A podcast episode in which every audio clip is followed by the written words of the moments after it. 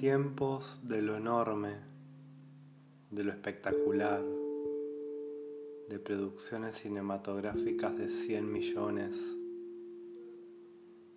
quiero hablar por los pequeños actos invisibles del espíritu humano, tan sutiles, tan pequeños, que mueren apenas se los expone a los reflectores. Quiero celebrar las pequeñas formas del cine, las formas líricas, el poema, la acuarela, el estudio, el boceto, la tarjeta postal, el arabesco, el trío y la bagatela y las pequeñas canciones en 8 milímetros.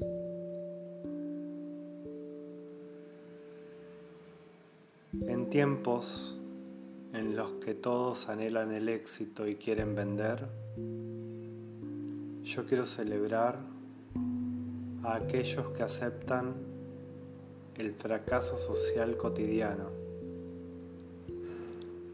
para buscar lo invisible, lo personal, las cosas que no dan ni dinero ni pan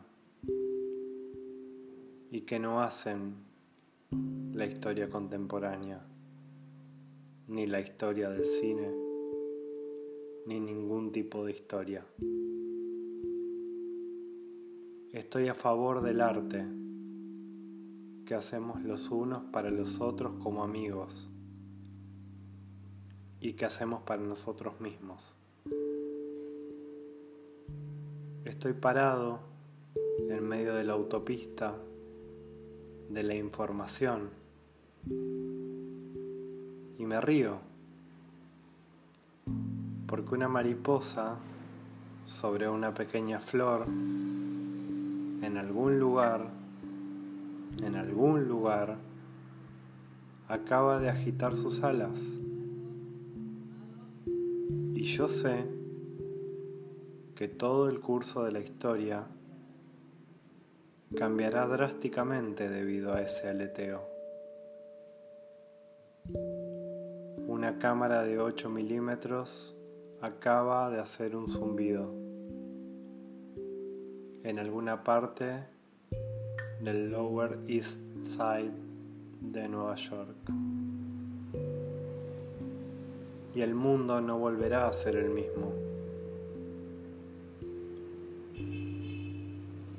La verdadera historia del cine es la historia invisible. Una historia de amigos juntándose, haciendo aquello que aman. Para nosotros el cine recién comienza, con cada nuevo zumbido del proyector con cada nuevo zumbido de nuestras cámaras. Nuestros corazones se alzan hacia adelante, mis amigos.